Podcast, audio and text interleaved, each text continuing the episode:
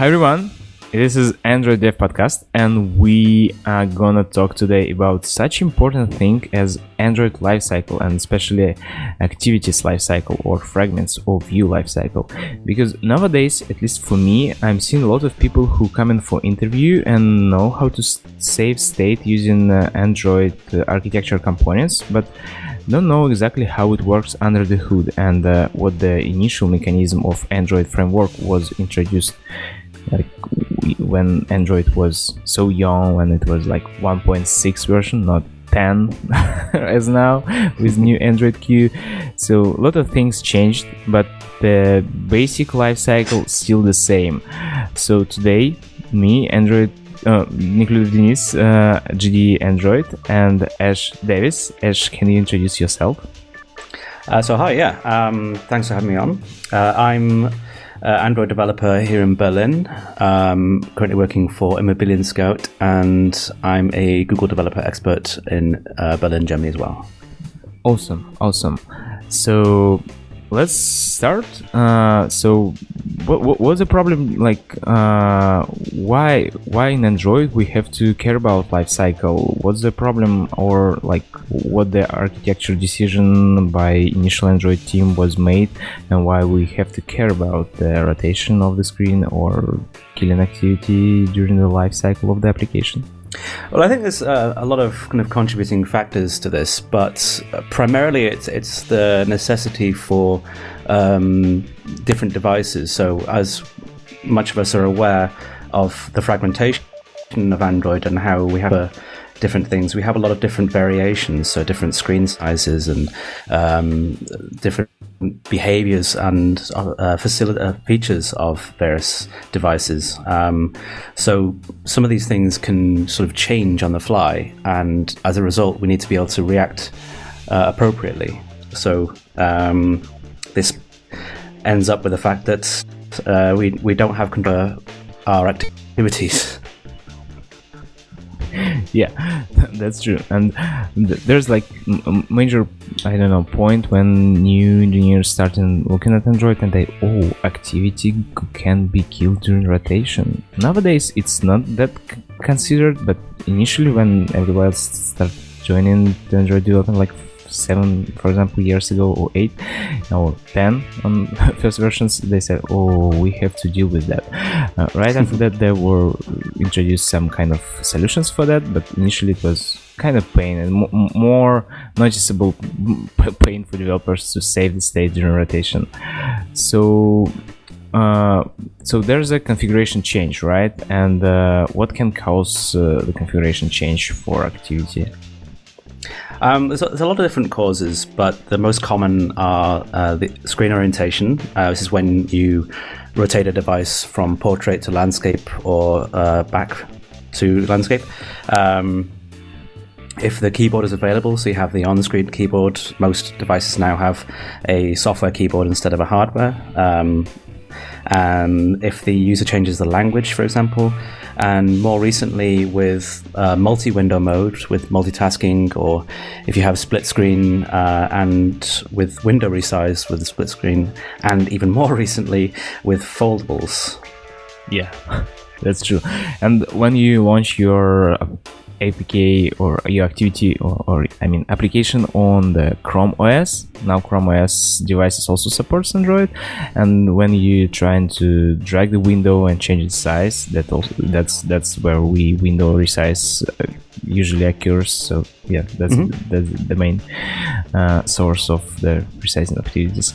And what what the what happens during the configuration change? Why exactly that was a solution to restart activity during this? Why if you change the language or why if you change the uh, aspect ratio of screen we have to restart activity? Um, well, I think it was an architectural decision, really, but it's because there's so many different things that need to be considered when reloading. So, in the cases of changing a language, you might not have to change the way that everything is laid out. You might just want to reload your strings. If if you're changing um, the window from being very much landscape to very much portrait, then you might want to animate in a different way, or you might want to handle this uh, alternatively. Um, in most cases, it's it's quite as simple, just kill it and restart. But there are a lot of other caveats where you might need to um, re-establish a very heavy network connection or, or load a lot of data uh, from storage. So um, there are a lot of different possibilities of handling this. Yep, that's fair. But initially, I think the decision w- was made because uh, the developers uh, the architectures of Android need to deal with resources and to refetch that resources from different configuration because in the resources folder we have languages for different languages like set mm-hmm. up on the device or different uh, screen orientations or different screen resolutions and when we want to switch from one to another we want to re reattach that, reinflate different layouts. So yeah, and we have to deal, as you said, with all the initialization logic and uh, make our activities be ready for that. So yeah, that, that yeah. that's why that's happened. And there was no any kind of uh, layouts uh, in Android. There was relative layout, but initially there even was no relative layout. So there was no layout that was be prepared to be to support different uh, orientations. So this is one of other causes on that.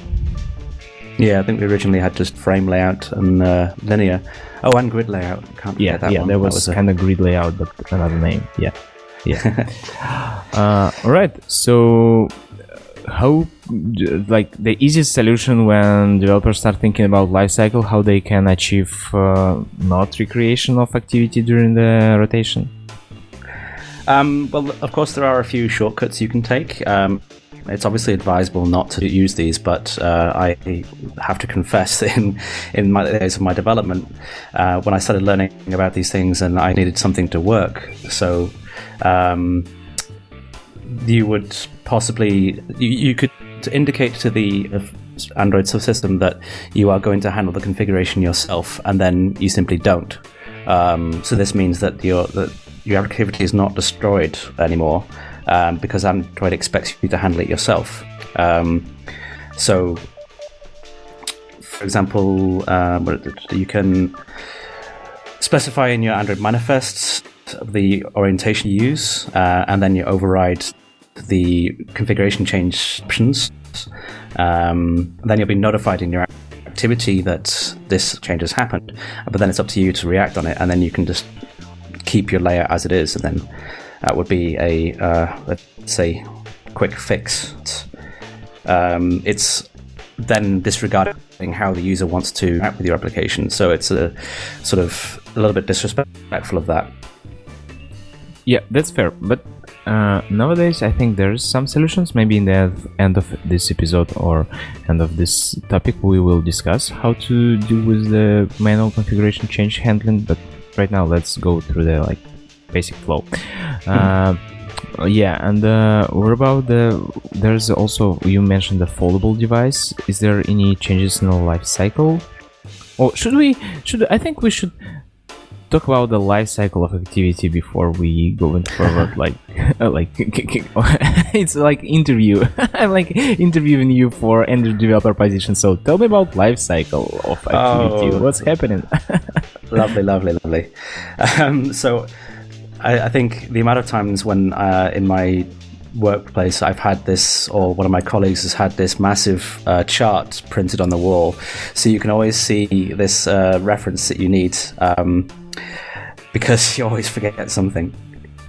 But um, so, of course, you have your activity launch uh, on creates, um, start, or uh, on restarts, on resume.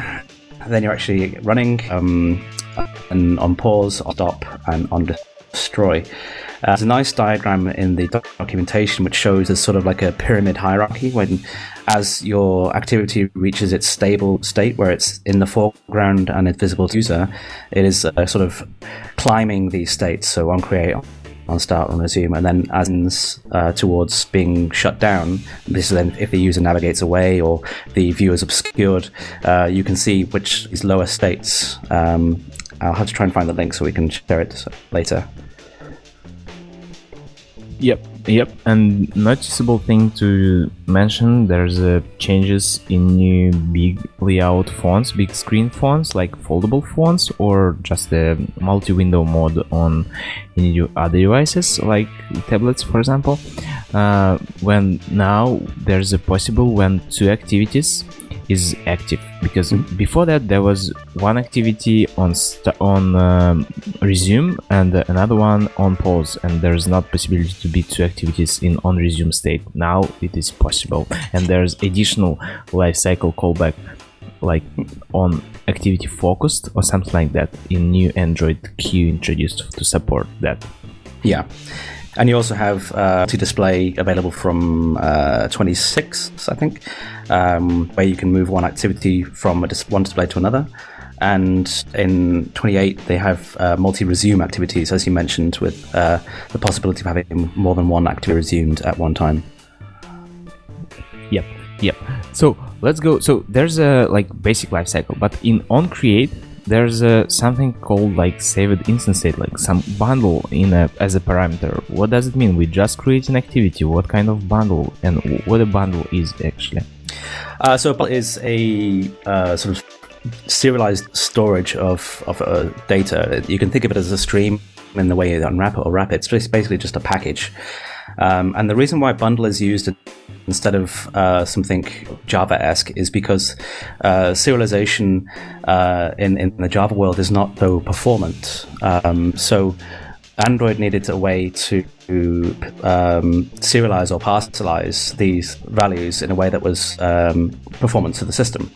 So you can think of bundle as like a something that is like just a map, a serialized map uh, of, of possible values, uh, but it's built in a performant way. Uh, and this is used because when your activity is killed or is, and then recreated, you can then pass this bundle from the previous instance to the next, um, retaining your state. Yep, yep. That's that's fair. Where are they, they stored? No, let, us let's go to basics. Let's not look at the. So let's assume that it's stored somewhere, an activity destroyed, acti- new activity created, and we receive that bundle, and we can fetch all the data that we stored here serialized. Mm-hmm. It should be. It it was to mention that all the data should be serializable or persistable. Mm-hmm and because uh, underneath that's how it works it just persists on the disk not in the memory. And when you need to persist you need to have some description uh, some instructions for serialization on the disk how to write bytes one by mm-hmm. one and when you do the serialization how to read one by one. So that's why you have to just implement serial, ser- ser- uh, serializable interface and system will do it man- automatically or implement parcelable mm-hmm. and write more efficient algorithm how to write your data manually.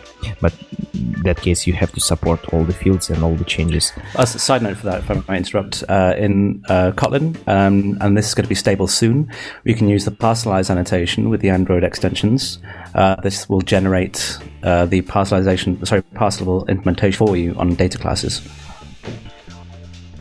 Yep, in and also worth to mention that's that's fair. We will put in a description on notes of episodes all the links, especially this uh, parcelable and how to use it. And uh, talking about the um, early days, mm-hmm. there was a lot of uh, performance checks. What people should use? Should they use serializable or parcelable? And what is there a reason to use parcelable and write manually all this logic? And uh, um, the answer is uh, the parcelable is really fast on big amount of mm-hmm. objects mm-hmm. so if you try to serialize like thousands of objects similar objects then definitely there's a reason to write manual serialization. But if you just realize something something basic like several strings several ints and there's nothing too complex with different uh, objects inside it no arrays so there is no reason to use parcelable for most cases to improve performance on just rotation. Yeah i think it comes down to a, a, a best usage scenario of, of, kind of the best tool for the job at the time. I mean you have things that are so small that aren't even worth it. So things like enums or, or integer values, or these, you know, it's simple to keep these as just serializable. Um, but it's important to remember that this serializable implementation is, is not provided by Android. Um, So, on, as you say, on larger data sets, it can be quite expensive. Though there is a lot of uh, caching and performance going on under the hood, which does help with the deserializing and, and, and serializing of particles. Uh huh. And uh, let's go further. Mm-hmm. So, uh, so activity destroyed when we just rotate, and uh, when we resume from rotation, the new activity created, we receive new bundles so we can fetch the fields. But uh, what happens with the views? So how come I put some data like I called set edit text for my edit text, set text for my edit text, and uh, when I create new activity, edit text already filled some data. I actually got stung by this a couple of months ago. Um, so natively, Android will store the state of your UI, your your views in particular, um, and it will handle this for you. So you have simple fields like text views and you know edit text with user input and things that have these simple values and android will restore these states for you so you don't have to worry about kind of uh, manually doing it though it, you could argue that it's best practice to do so anyway um, but the reason why uh, I, I, was tripped up by it actually was because i had built a custom view that inflated its own internal layout um, and then this these views had their own ids uh, and this custom view was used a few times in the same screen. Uh, so when Android actually builds this view state uh, storage, it references it using the IDs, so that uh, what would happen is it would actually only update the last ID, have one view with all the last values, and it was really quite difficult to try and figure out why my other views weren't keeping the same state. So um, when that happens, you have to use save enabled equals false on the view but otherwise, uh, it's fairly safe to rely on Android for that. That's fair. And when you implement your own custom views, you have to deal and save state. Be yeah, be like good citizen and care for your users of your APIs and your classes and save it and restore it and test it. Yep. Yeah, that's true. So uh, so activity created and there's two states when activity can be created so someone launched the activity or activity just restored from rotation and uh, how to find out that this there's zero bundle the activity is just created there's no nothing restored from previous state.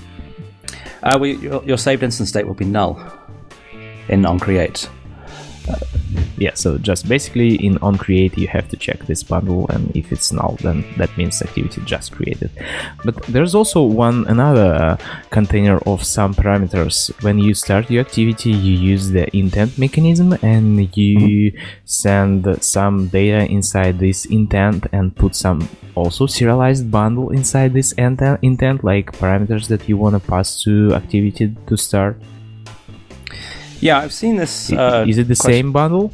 No, no. Uh, I've seen this question on Stack Overflow a few times where um, people have been asking the importance of um, your intent extras, the uh, in, uh, saved instance state in, in your onCreate. And um, it's important to remember the purpose of these two parameters or these two uh, options. So your intent extras are configurable extras provided by an external caller maybe the calling activity that started your new activity, um, whereas the bundle is your current state. Now, it might be the case where some values are shared or similar, but it really depends on the use case and what you're doing in your activity, and it's up to you to decide on which one uh, you want to rely upon. Personally, you don't want to have too much crossover because then you might have stale values if you're relying upon your intent extras instead of your uh, saved instance state. Um, but it's just something to take into consideration. You that these values are different.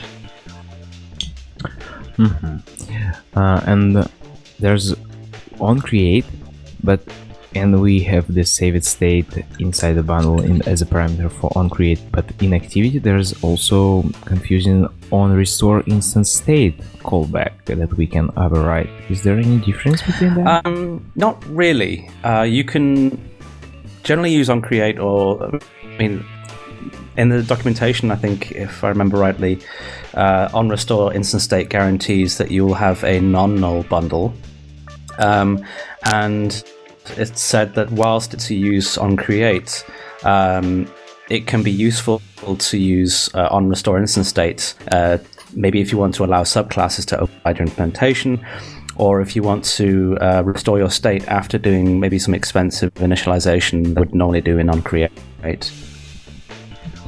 Great. Yeah.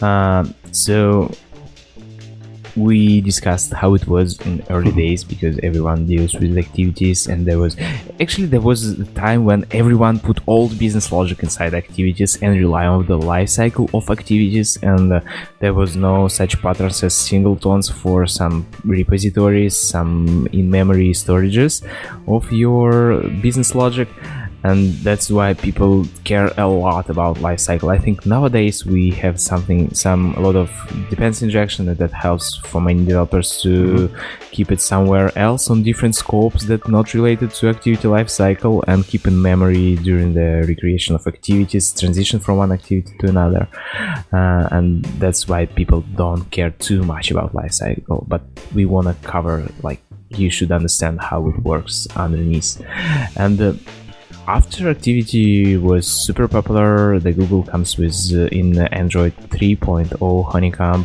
uh, with the fragments and fragments have their own life cycle. It's kind of a little bit different, but almost the same. And uh, when you're dealing with rotation state, there's also on on create and on restore instance state and on save instance state, almost the same. But the one difference between activities and fragments, for fragment there was kind of magical uh, silver bullet for solving the state. Maybe I'm not sure. Spoiler. and uh, called set retain instance state. True. So what this method actually does? Um, well, this makes sure that the fragment isn't actually destroyed. Activity is. Um, there's there's a lot of a lot of history here, uh, which I'd be I'd like to go into actually, but uh, perhaps we'll just skim over the f- top of it first. Um, but prior to fragments being introduced and prior to API version 11, um, it's called uh, on retain non configuration instance. And this was uh, the advised mechanism to uh, store any state that you needed uh, to persist through orientation change. Uh, but after fragments were introduced in Honeycomb, uh, um, it was then advised to use this set retain instance. As mentioned, yeah, this this this instructs the Android framework to keep this instance of a fragment through orientation change, and this is why you have the additional frag lifecycle methods on attach and on detach. Yeah. Uh, so this is kind of like uh, used to store your data. So there, I, I, remember the times when it was official pattern that Google advised people to use use the fragments as headless, uh, with so create another fragment that is not part of UI but as a container for your, your state and you put your data here, not the UI because you have to deal with uh, recreation and mm-hmm. different layouts and reinflation different layouts but you can put in your activity another fragment and use the power of fragment manager that keeps alive longer than uh, activity itself uh, using the retain instance state true for frag- for that fragment and put all the data here. But i think nowadays we're not using or maybe we do not know that we're actually using that. We will yeah. see later this episode. So now we're gonna talk about a little bit about hardcore stuff. So what's happening under the hood? So we discussed about there's fragments there's activities but how they who manage all that stuff. So we start application uh, application clone Zygote and Zygote like uh, have a warm virtual machine of uh, android uh, that running on our phone for each application and uh, there's a someone should call a new activity and pull, put some intent parameters to it. So, is there any class doing that? Uh, yeah. So, um, the the the actual process from going from zero to starting your activity is quite intricate and really interesting, I think. But uh, you could easily spend the entire duration of this podcast talking about that. It's uh, so as you mentioned, uh, the the Lego Bootstrap scraps and its folksy process and launches Android, and then it loads an activity. Uh, sorry, it loads a class called uh, the activity thread, and triggers the main.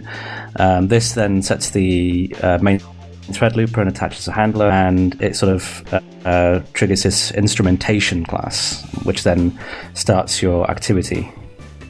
Yep. Yep, that's true. And if you wanna go look at the sources, uh, there's like it's growing so fast. So I think to for basic understanding, it's better to go to some activity, some Android sources mm-hmm. of like I don't know four, Android four, or even Android three. No, I think Android four is good to start looking inside it. But if you look at the latest sources in a, like Android Pie or something, it will be super complicated mm. because so many things taken in consideration, different different Windows management, uh, the like support of uh, multi-window process. So it's, it's a huge class. It's mm. like eight or maybe 10,000 lines. So go to the simpler one and then going back.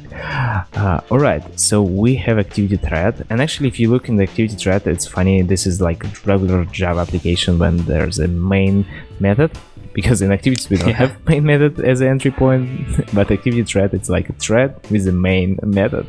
And uh, that's the place where all these things start. So when you restart different activities recreate and uh, the fragment managers reference to fragment managers keep alive uh, exa- exactly in that thread and actually the activity thread itself is the main thread that we called when we deal with the threading mm-hmm. so this is ui thread uh, so this thread creates activities and uh, activities stored here and the bundles that we s- dealing with the during the rotation also persisted here and the mm, fragment manager as I said here.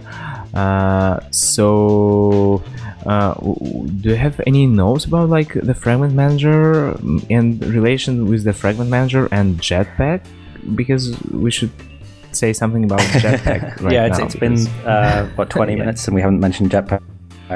Um, uh, yeah, so the fragment manager is obviously responsible for uh, uh, creation of fragment, and obviously you will, um, as you might know, you'll create a transaction, you'll add the fragments, then you'll replace the um, fragment on this ID that you have as your uh, for your fragment and then commit this and commit uh, state loss or all these different things. Um, now, normally this would handle the backstack and you could pop stack and do all these different ways. Um, and recently, the uh, Android team have introduced the navigation library with uh, Jetpack. Um, and honestly, I, I was at first very skeptical about using fragments. I've um, been burnt a few times in the past, so I've sort of never wanted to return.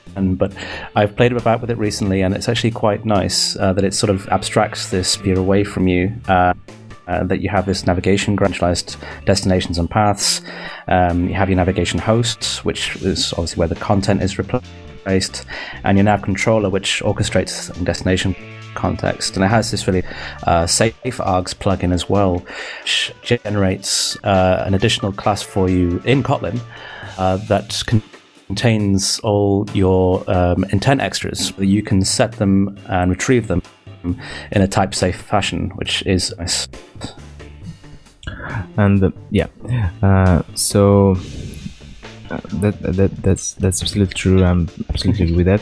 And uh, retain fragments. So how they stay alive in that in that life cycle? Um, so yeah, as as I mentioned earlier, with the um, with the, how the I think it was the bundle mentioned with the the non-configuration instance. So this is all managed with, with the activity um, when the activity thread is in to sort of um, destroy your activity, uh, it will then call the necessary lifecycle methods you know, on pause, on stop, uh, and then just before it calls on destroy, it will uh, call this um, retain non-configuration instance method on on the activity. And then this then has a storage of all the active fragments and all the parameters and everything that is necessary to sort of start this activity and keep things as they're going. So it retrieves this class called, or an instance of this class called non-configuration instances before on destroy, um, and then uses this response to attach the last non-configuration instances when it's creating the new activity, handing over the, these fragments or non-configuration instance from the last one to the new. Yeah. Um, so, and we're using actually this last non-configuration Mhm. instance, right? For some cases, is there some measure that we can use, but we didn't notice that we Uh, that? well, yeah, this is we've been using it for some time, even knowing. Um, so, I guess a bit of a history about this is that um, so before Honeycomb, um, it was recommended that you'd use on retain non-configuration instance, where you could uh, store a state or some object that you wanted to be persisted. Um, then at Honeycomb, it was deprecated in favor of set retain instance. Uh, and then in Android Lollipop, uh, they introduced last custom non configuration instance. And then the last non configuration instances was undeprecated and then made final so that they could use it internally to persist these fragments.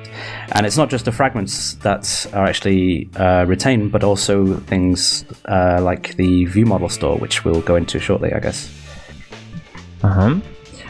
Um, so many things. Do you think we have enough time to continue this discussion today, or we should split it to, to different episodes and let the users like go in back to the history in one episode and then briefly covers the further things, or not briefly but deeply covers the further things. Yeah, I think that's a good point. Actually, um, have a lot- there's a lot of top, there's a lot of content to go through here, and uh, I think it would be it wouldn't do it justice to uh, to really kind of skim over it because it's really interesting uh, stuff that's going on with the View Model Store.